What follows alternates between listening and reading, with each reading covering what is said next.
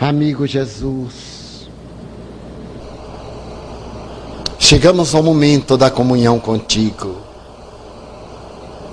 Elevamos-nos espiritualmente, tentando sintonizar com as faixas do bem, por onde transitam os pensamentos sublimes, objetivando a humanidade feliz.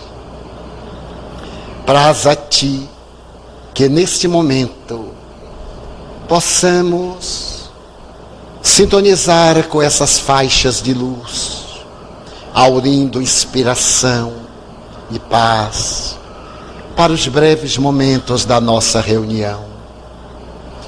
Permite que os espíritos nobres venham ter conosco, que nos possam visitar interiormente minimizando as nossas aflições, quando não as possam eliminar, e dando-nos coragem e resistência para lutarmos contra o mal que existe em nós próprios.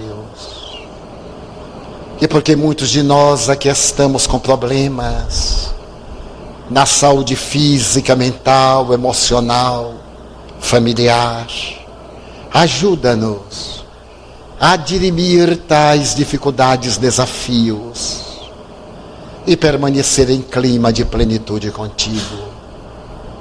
Permite deste modo que iniciemos a nossa reunião e que possamos ser bafejados pela tua assistência. São os nossos votos. Durante a nossa viagem, Estando na cidade de Praga, o espírito Viana de Carvalho escreveu por nosso intermédio uma mensagem a que ele deu o nome Holocausto pela Verdade. Trata-se de uma das vidas maravilhosas dos pioneiros da nova era.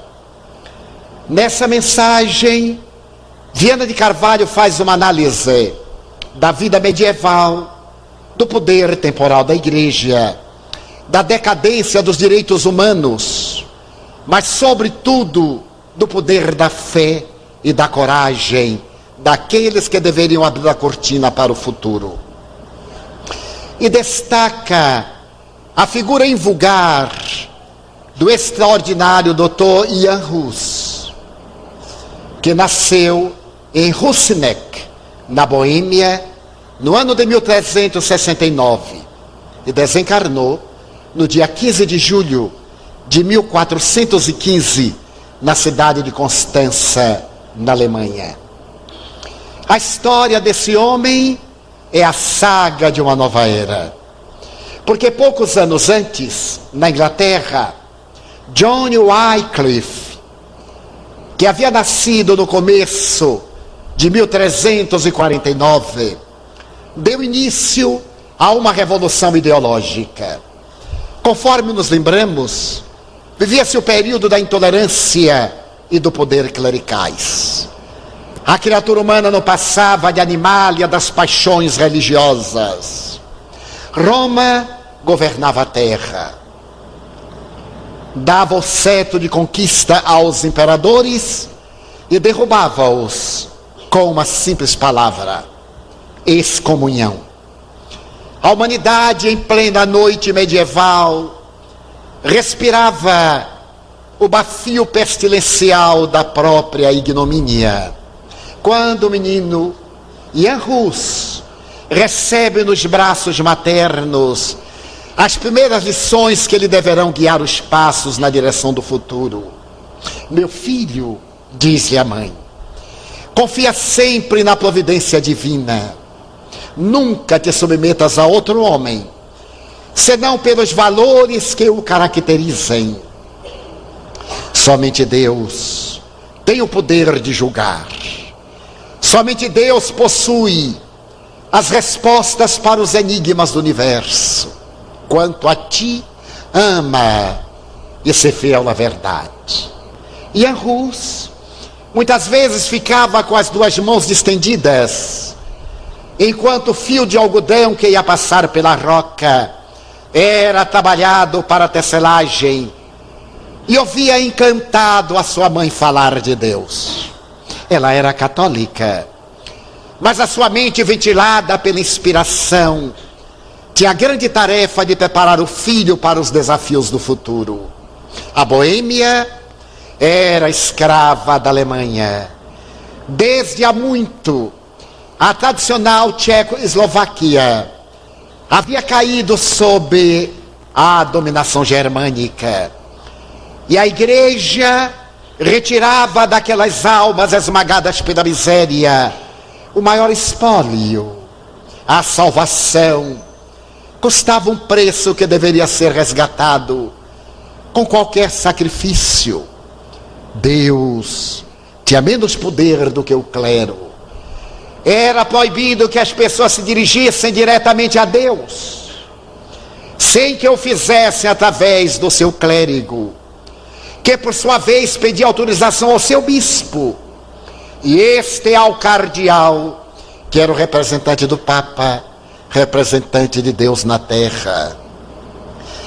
E o menino Rus, correndo pela aldeia de Rusinek, entre montanhas e prados verdejantes, prometeu-se que se dedicaria a Deus. Logo que atingiu a idade regulamentar, ele se matriculou no seminário.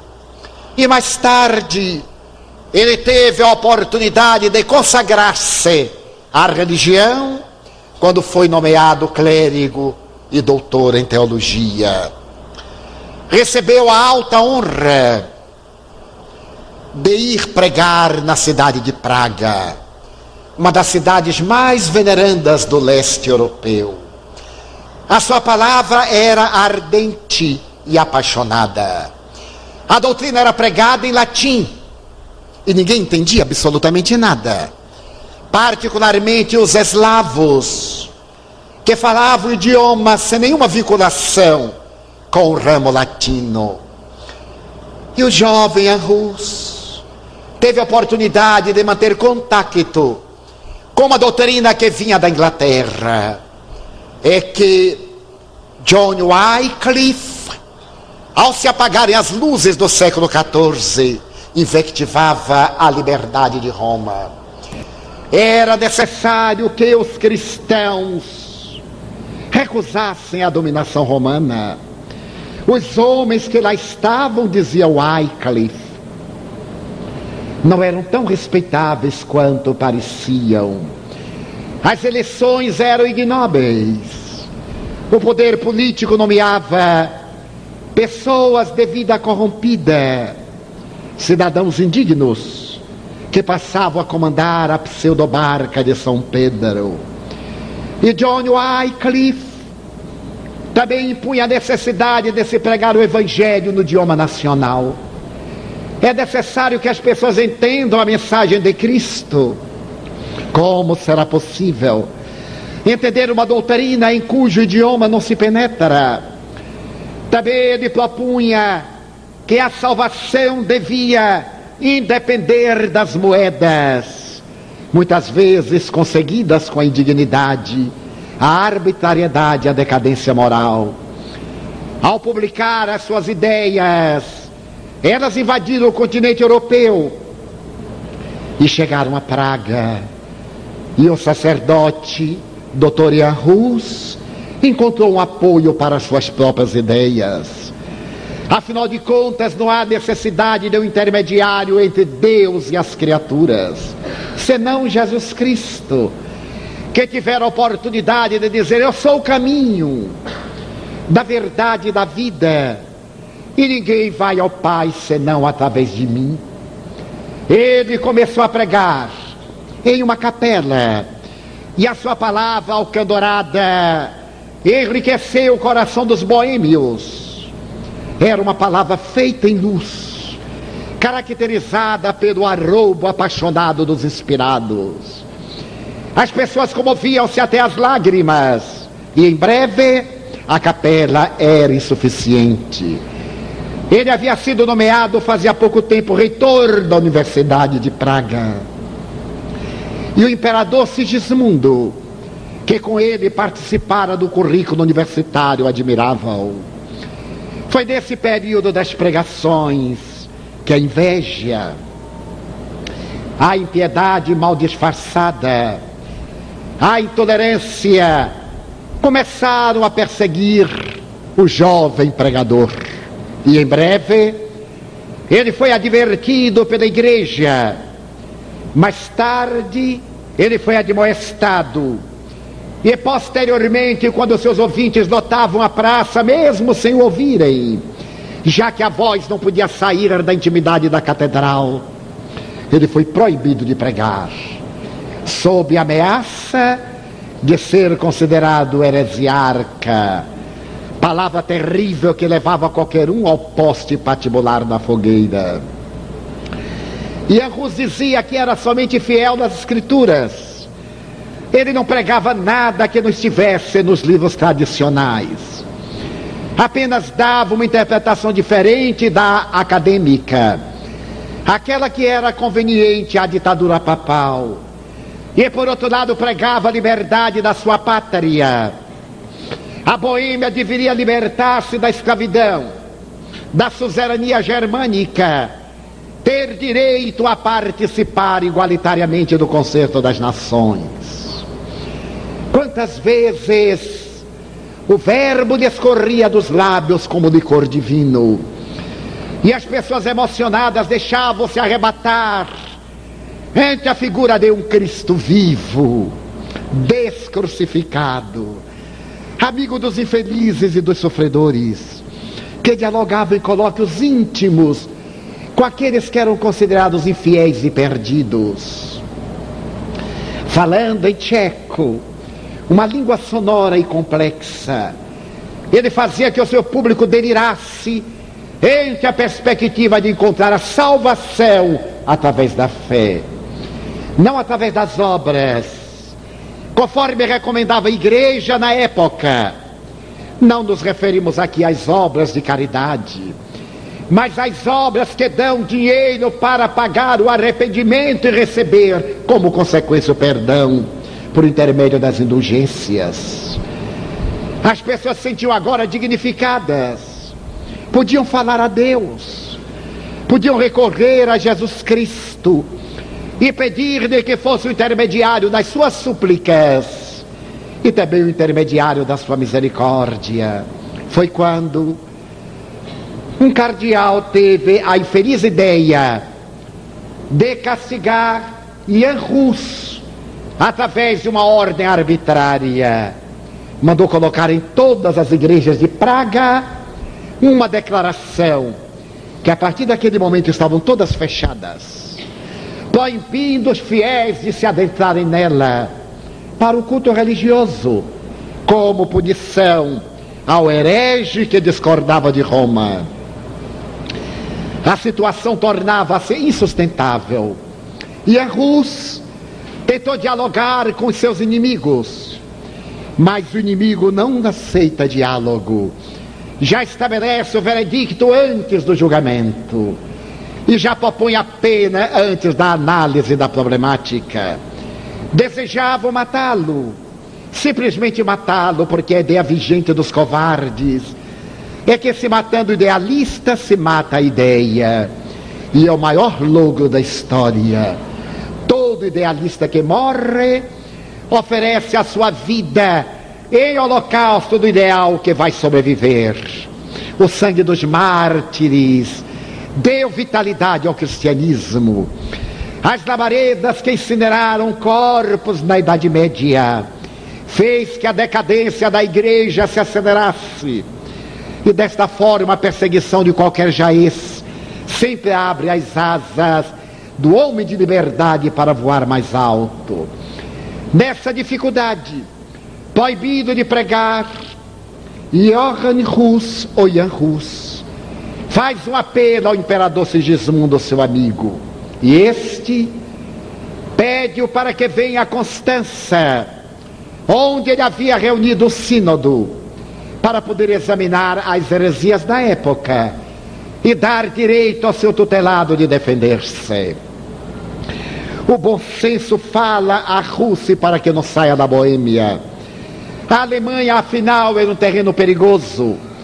Ele seria vítima dessa agremiação religiosa cheia de impiedade.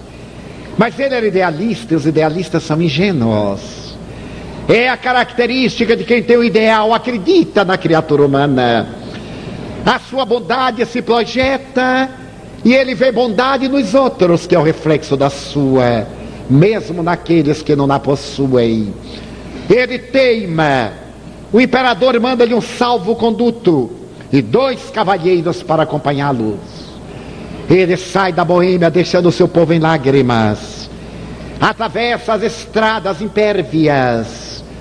E quando está agora na fronteira de Constança, os amigos lhe dizem: ainda há tempo de recuar. Dentro de poucas horas, chegaremos a Constança. E ele redargue que era o momento de apresentar-se ao concílio, diante dos santos bispos. Ele teria oportunidade de defender as suas ideias. E ingenuamente a presa vai cair nas garras dos seus adversários. Ao chegar a Constança, foi liminarmente aprisionado, atirado num calabouço, tendo as mãos aprisionadas em algemas de ferro. E naquele calabouço infecto, onde a ratazana havia devorado os antigos habitantes, ele começa a meditar, úmido, lodacento, sem qualquer tipo de higiene, devorado pela podridão. Ele reflexiona e faz uma análise de onde havia, onde havia errado, onde estava o seu pecado. O seu anseio era apresentar Jesus era brindá-lo às pessoas que dele tinham necessidade. Ele não se apartava do apóstolo Paulo. Todas as suas assertivas estavam fundamentadas pelo Velho como pelo Novo Testamento. Mas naturalmente Deus deveria ter uma solução. Arrancá-lo-ia da mão dos seus adversários no momento próprio. E ele aguardava ser chamado pelo Sínodo. Estamos no dia 4 de julho de 1414. O inverno terrível. A neve se acumula lá fora. E ele contrai uma pneumonia. O calabouço infecto, exíguo, e uma mesa que lhe concedem para que ele possa escrever a alguns amigos com uma pluma arrancada de uma ave ele começa a relatar os seus sofrimentos e as suas esperanças. Mais ou menos no mês de maio, ele tem direito à primeira oportunidade de apresentar-se no Sínodo. Ele era sonhador, dissemos, e havia em Constância o cardeal Anthony, em que ele confiava e que não passava de um abutre. Foi exatamente esse cardeal quem o encarcerou quando ele o buscou chegando à cidade, imediatamente o cardeal lhe estendeu a mão para beijar o anel. E logo após, enquanto acendia uma vela, perguntou-lhe, arrependido dos seus crimes de heresia, ele deu um choque. Já estava condenado e mal se apresentava. Ele viera espontaneamente, nenhum herege apresenta-se espontaneamente a um tribunal. E ele diz: Mas eu não cometi qualquer heresia. Os meus discursos, os meus livros, aí estão para ser lidos. Impávido, cruel. O cardeal lhe diz que os seus livros eram portadores de uma mensagem que combatia a Santa Amada Igreja. E que se ele continuasse naquele propósito infeliz, nas garras do diabo, a fogueira seria a única maneira de salvar-lhe a alma. Mas nem isso.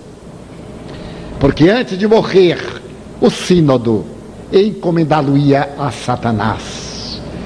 Ele tem um choque. Claro que ele não pertencia a essa igreja. Ele não era doutor de teologia dessa doutrina. A doutrina que ele havia aurido, fê-lo a beber na água lustral do Evangelho.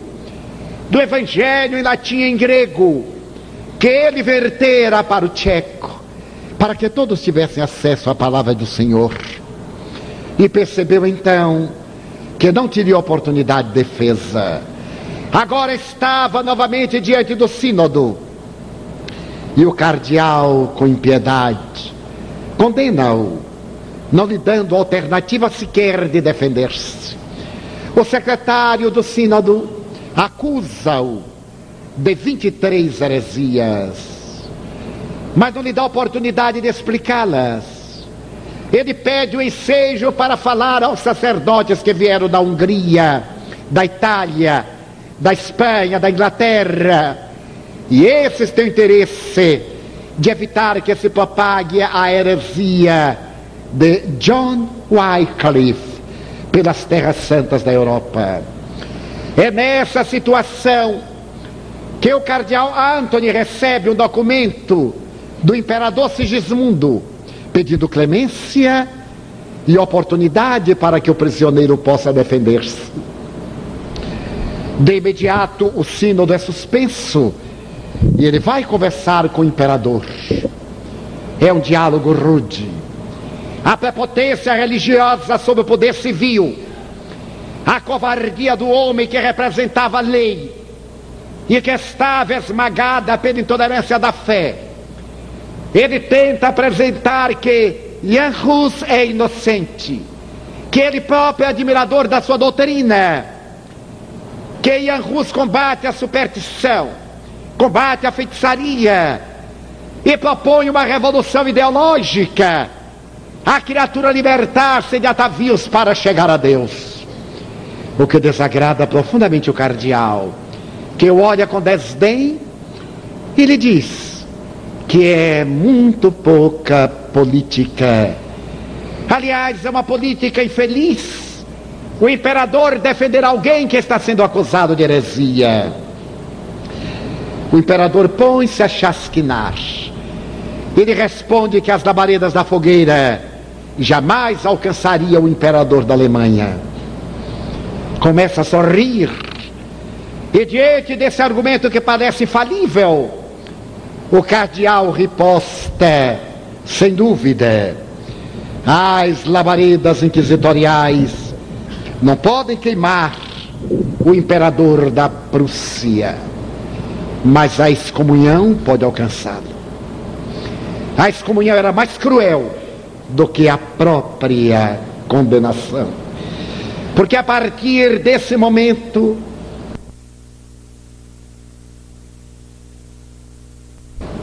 toda a Europa abandonaria o excomungado. Era um poder terrível na mão de pessoas indignas. A arma da suprema covardia. Esse Gismundo tem um choque. A partir desse momento ele começa a perceber o poder, o totalitarismo clerical. E o cardeal lhe diz como fé. Então convém retirar do heresiarca o seu salvo-conduto. E sai impávido, deixando o imperador perplexo. No próximo julgamento, João Rus não tem a oportunidade de abrir a boca. E como abutres terríveis os chacais, os seus adversários condenam-no e exigem-lhe agora, no julgamento na catedral, na presença do imperador, que ele pode salvar a vida, se naturalmente submeter-se a uma ligeira imposição do sínodo, negar tudo quanto pregava, restabelecer a ordem e voltar à pregação convencional, dizer que estava enganado. Ele se levanta e protesta: é impossível porque eu não disse nada que não estivesse nas Sagradas Escrituras, mas disse o que não está no código da igreja. Mas a igreja não pode ser maior do que a palavra de Jesus. A igreja é representante de Deus na terra, portanto, maior do que Cristo. Ele se detém horrorizado, olha para o imperador que dá de ombros. E qual é a última imposição? A retratação. Retratar é dizer que menti. é reconhecer que estive em pecado, e essa glória eu não concederei. Então o cardeal secretário lê a condenação diante do povo que está horrorizado, contemplando aquela cena diante do homem a quem amam, daquele homem que representa o grande ideal de uma era nova. Júlio. Júlio é muito quente na Europa. A Boêmia está ardendo. O julgamento está na parte final. E a Rússia está no cárcere. Com pneumonia, a febre alta, com muita expectoração, tremulou. E o carcereiro leva-lhe um pouco de água fresca. Quando ele vai sorvê-la, o carcereiro faz uma pergunta. Logo mais, o doutor será levado à presença dos sacerdotes. E os santos padres vão definir a sua vida. Todo mundo pergunta: se vai abjurar ou se vai manter o seu ideal? E nós estamos apostando. Eu gostaria de saber do senhor se o senhor vai fazer apostasia ou se vai negar a sua crença para eu poder apostar. A mesquinhez da criatura humana não tem limite. Ele sorri e responde que pode apostar que ele não negará os seus ideais, nem mesmo com risco de perder a vida. Mas ninguém perde a vida. Aquele que a doa ganha, disse o Senhor, e aquele que a preserva perde-a. Diga aos seus amigos que eu permanecerei fiel aos meus postulados. E assim fez. Naturalmente foram retirados todos os seus títulos. Diante da catedral que estava repleta, ele foi novamente vestido e paramentado. E o cardeal secretário aproximou-se e disse as palavras sacramentais condenatórias: Filho do diabo, eu te exorcizo e rasgou-lhe o manto. Eu te condeno às chamas eternas do inferno e rasgou-lhe a próxima indumentária. E de lá não sairás nunca pelo crime de haver blasfemado contra a igreja, que o deixou em trajes mais sumários depois o cardeal Anthony traz o chapéu da bruxaria, no qual está desenhada a entrada triunfal no inferno entre labaredas.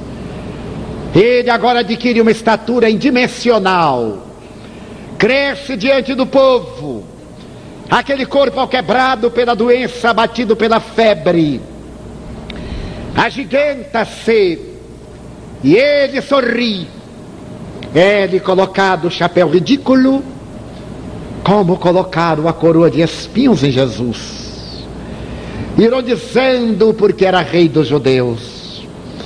Agora os pseudo-cristãos ironizam o cristão verdadeiro, coroando de palavras blasfemas e de condenações absurdas porque ele deseja derrubar o poder temporal a benefício da realidade do ser eterno. E então ali está a condenação escrita em latim heresiarca. Serás plantado no poste e arderás, enquanto Satanás exulta. Ele ajoelhou-se simplesmente, levantou a cabeça e disse apenas estas palavras: Por amor, tu deste a tua vida. Por amor, eu dou-te a minha vida. Foi levado algemado a uma colina nos arredores de Constança. O alto clero, o imperador, a multidão, adensaram-se no aclive no acume da montanha. E ali, num dia de grande calor, ele foi acorrentado à madeira. as achas de lenha e o capim, em abundância misturado ao feno, foram colocados e lhe fizeram a última pergunta: Abjuras como faziam os pagãos aos cristãos? E eles preferiam a morte à desonra. E a Rus olha para o infinito. As labaredas crepitam. E ele diz: Jesus, filho de Davi, tem piedade de mim. Jesus, filho de Davi, tem piedade de mim. Jesus, filho de Davi, tem piedade de mim. As labaredas alcançam-no, arde o corpo, a fumaça começa a asfixiá-lo, e ele diz a frase que ficaria eterna: Hoje vós assais o pato, porque os, em tcheco, significa pato ou ganso. Mas um dia que não está muito longe, virá o cisne de luz, que voará muito alto, e as vossas labaredas não alcançarão. Ave Maria, cheia de graças. Asfixiado, a cabeça pendeu, as labaredas devoraram-no. E para impedir qualquer sinal de amor pelos seus despojos, as cinzas foram espalhadas ao vento. E ele entrou na vida, enquanto seus algozes continuaram mesquinhos e infames, e não puderam fugir ao inexorável fenômeno da morte, por sua vez. Estava inaugurada a era nova, as ideias de John Wycliffe haviam chegado à Boêmia, e no momento em que Ian Rus silenciou, e estando ainda em Constança, um dos maiores latinistas e professores de grego da Universidade de Praga, Jerônimo, cognominado de Praga, partiu com a opulência da sua cultura para defender o amigo no sínodo. E ao chegar a Constança, e tentar explicar que ele era portador da verdade, foi igualmente preso. No ano seguinte, 1416, com 82 anos de idade, esse verdadeiro patriarca do povo da Boêmia foi igualmente queimado em Constança pelo atrevimento de discordar da fé. Mas era agora impossível deter a revolução programada por Deus, porque logo depois, Leão XIII prega a divulgação das indulgências. Qualquer crime é passível de perdão, desde que o bandido pague e recebe uma bula de indulgências. Aborto, homicídio, adultério, genocídio, guerras. Ele necessitava do dinheiro para erguer a Catedral de São Pedro. Os estados vaticanos lutavam contra os estados italianos. A igreja estava sem recursos pelas longas bacanais. E Leão XIII agora nomeia cardeais e sacerdotes para irem recolher as indulgências ou o fruto delas para vender a salvação e trazer para as burras de Roma o poder das moedas financeiras, do dinheiro que Paulo chamava o esterco do diabo. E um jovem monge augustiniano, diante dessa aberração, e recordando-se do holocausto de Anrus, de Jerônimo de Praga, e da doutrina apresentada no século XIV, estamos no século XVI, por John Wycliffe, revela-se, e na Catedral de Worms, ele apresenta 93 justificativas. rebela-se contra o Papa. Vem agora a bula de excomunhão. E Martinho Lutero entra na história da humanidade. Perseguido, ele recebe o apoio de Melanchthon, um grande tradutor do grego, e que se encarrega de fazer a tradução da Bíblia para a língua alemã. Encarrega-se de montar a nova doutrina. E Lutero, perseguido, parte de um principado para outro. Recebe o apoio dos príncipes alemães. E o protestantismo sai das fronteiras alemãs e adentra-se pelas terras suíças. Em Zurique,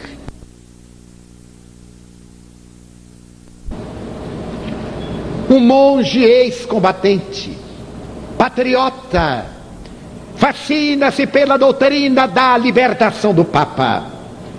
Era necessário reunir os estados suíços. Ele guerreava em benefício do seu povo.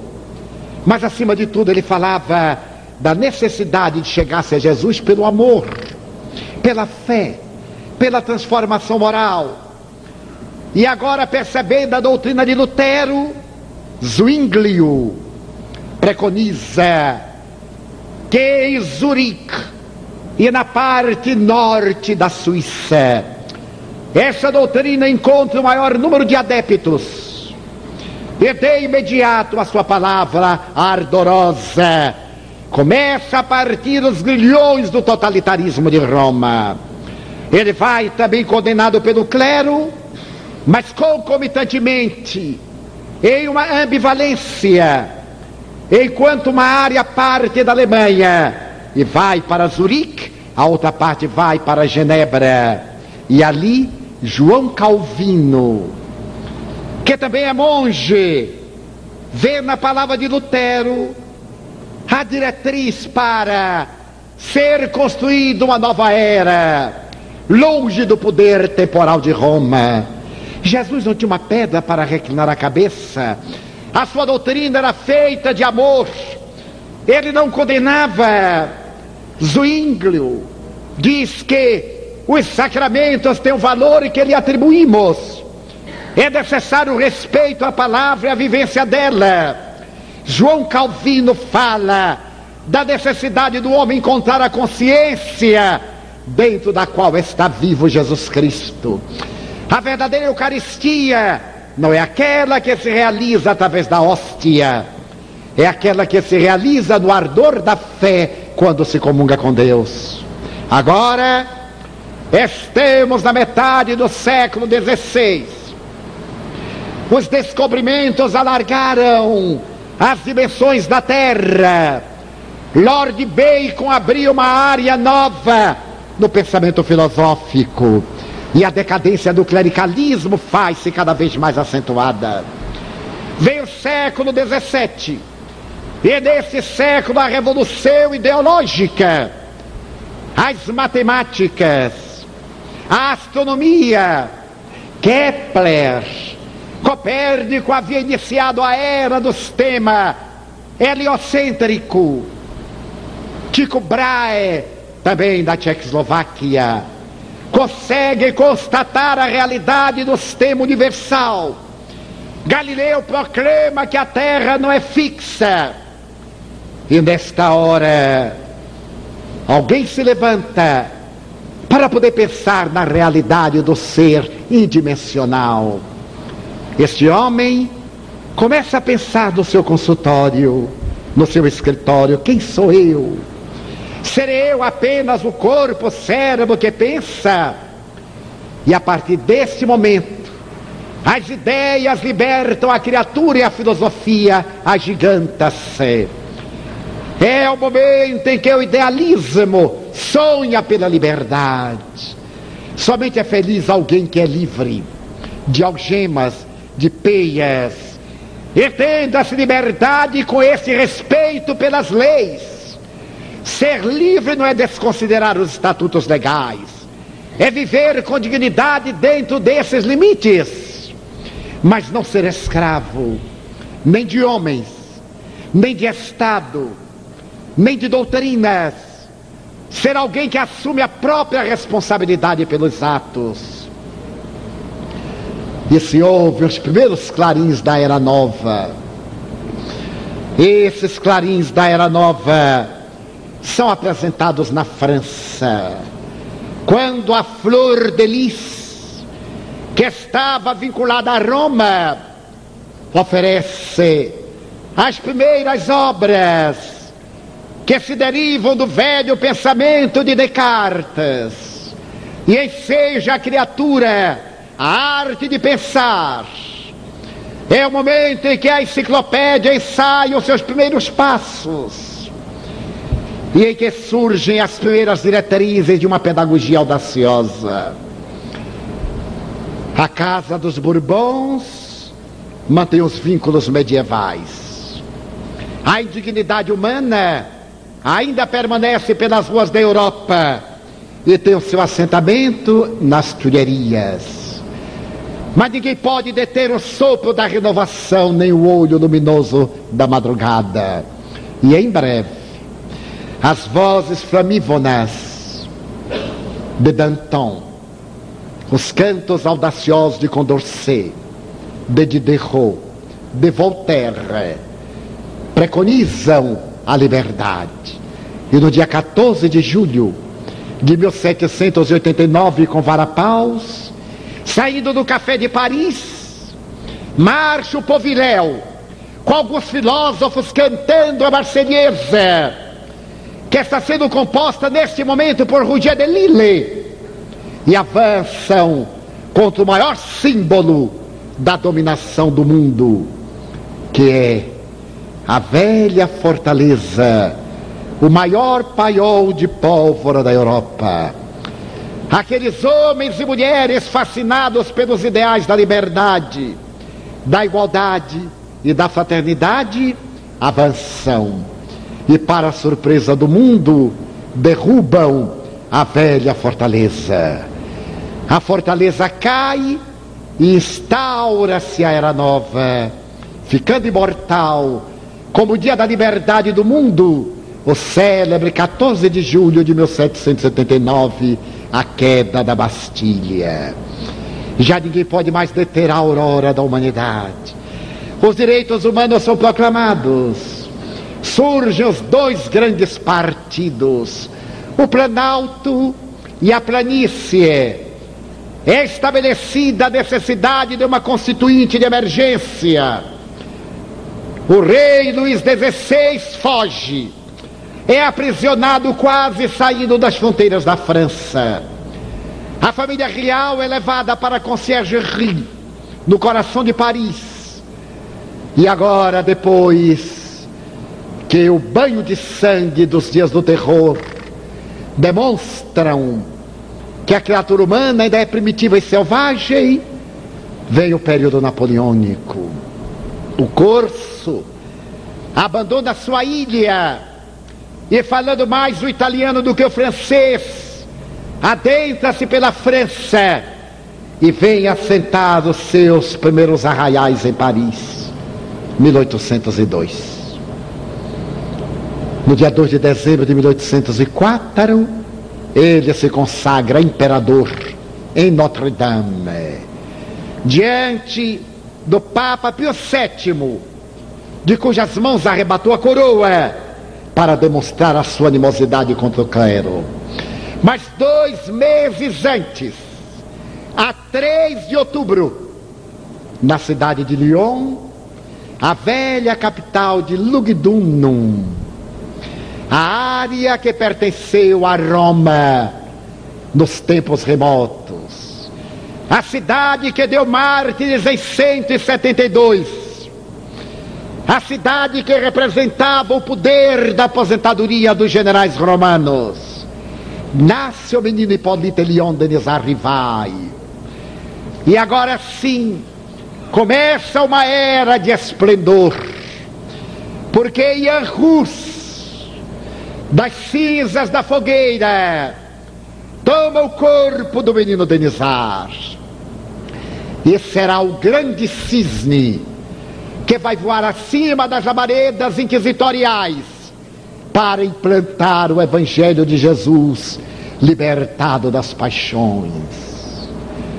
Mais tarde, quando as suas obras são incineradas em Barcelona, sob a alcunha de Allan Kardec, na praça imensa, 300 obras.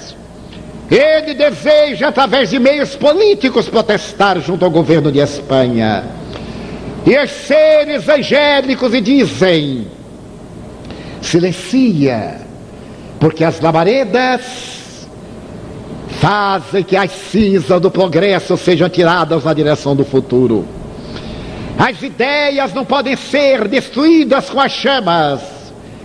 Os inquisidores fazem-nos um grande favor e a maior divulgação das tuas obras. Tranquiliza-te. E foi aquele último ato de fé realizado na Espanha. O Espiritismo se expande e hoje, como uma fênix, voa sobre o mundo uma fênix de luz, anunciando a era do Espírito imortal. Volta Jesus. Os seus postulados saem das palavras evangélicas e reacendem-se as emoções.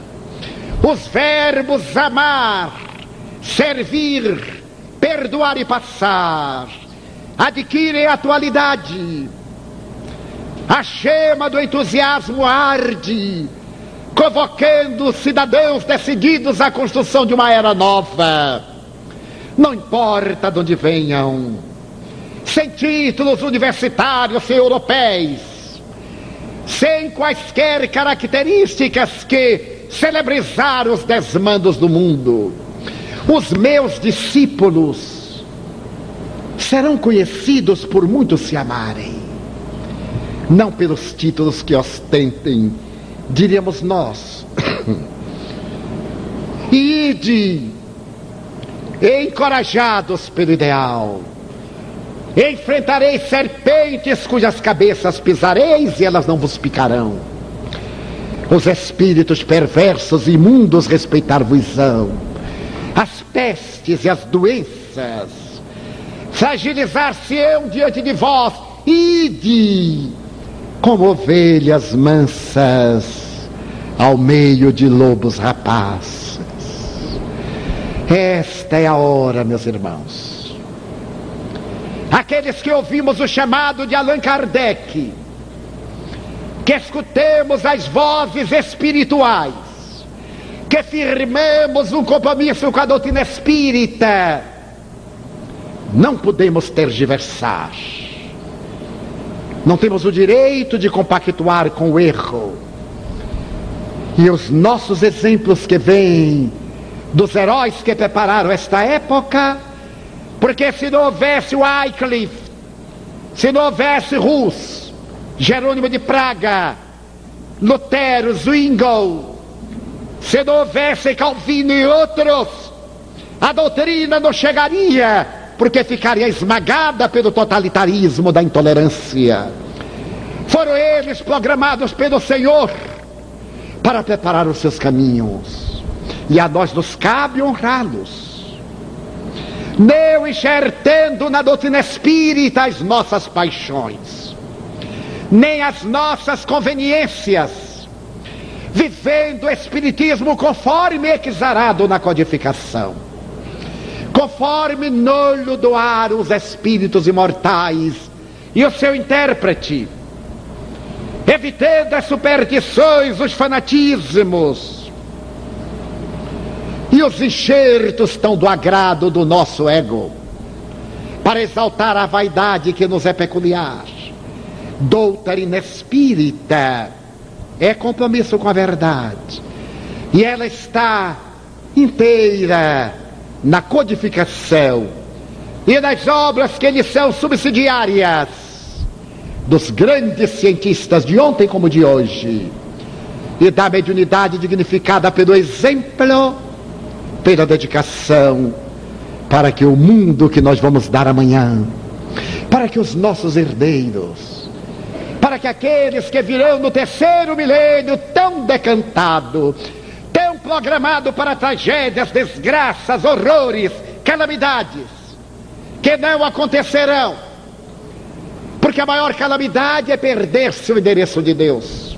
A morte, seja qual for o motivo, a forma é apenas uma cirurgia que nos liberta para a vida. A verdadeira desgraça é perder-se a si mesmo e encontrar-se no labirinto da desorientação. Então, deveremos legar ao terceiro milênio, decantado como milênio de luzes, essa mensagem cristã, cristalina e pura do amor universal. A nós nos cabe, pois, vivê-la em pensamento, em palavras e através dos atos. É o que Jesus, através dos seus mensageiros, espera de todos nós. Vamos orar.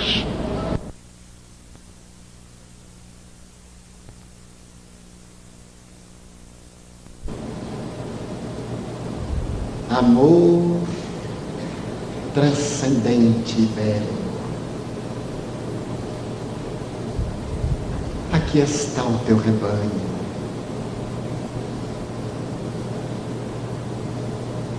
Rebanho disperso, que a tua voz de quebrada em quebrada vai reunindo ao largo dos milênios que agora abrem uma nova era. Ouvimos-te o cântico nos longevos dias da decadência imperial. E perdemos-nos na noite tronesca da guerra escutamos o trovador de Assis e nos afogamos na luxúria. Allan Kardec, restaura a tua palavra e estamos aturdidos, Senhor, porém fascinados por ti. A tua memória nos comove. O teu verbo nos apunhala. A tua promessa nos faz sim.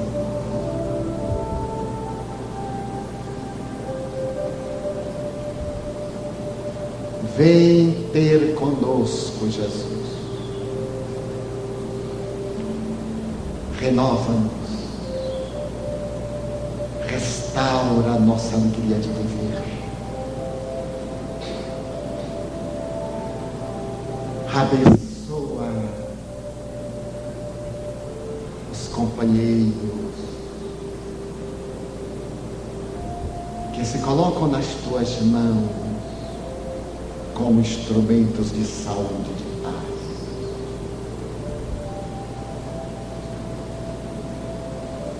abençoa-nos a nós, a nós todos.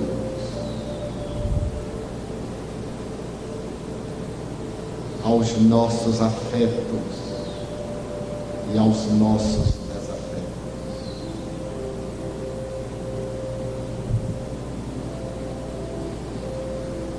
Suplicamos-te por Ivan Americano da Costa Johnny Bacelar, Iná Figueiredo de Macedo, nossos irmãos recém-desencarnados, pelo nosso querido irmão Carlos Bernardo Loureiro, pelos enfermos em geral e os pacientes terminais, pelos que estão desesperados, pelos espíritos enlouquecidos que não te conhecem e por isso não te amam. Pedimos pelos presidiários, pelos portadores das enfermidades dilaceradoras, obsidiados, alienados mentais. Também pelos que conspiram em favor da violência, do descalabro moral, da loucura que varre a terra. Pedimos-te pela paz, nossa paz íntima, pela paz do Brasil, no mundo. Pedimos que abençoes a nossa água magnetizando-a, para que não seja útil à saúde.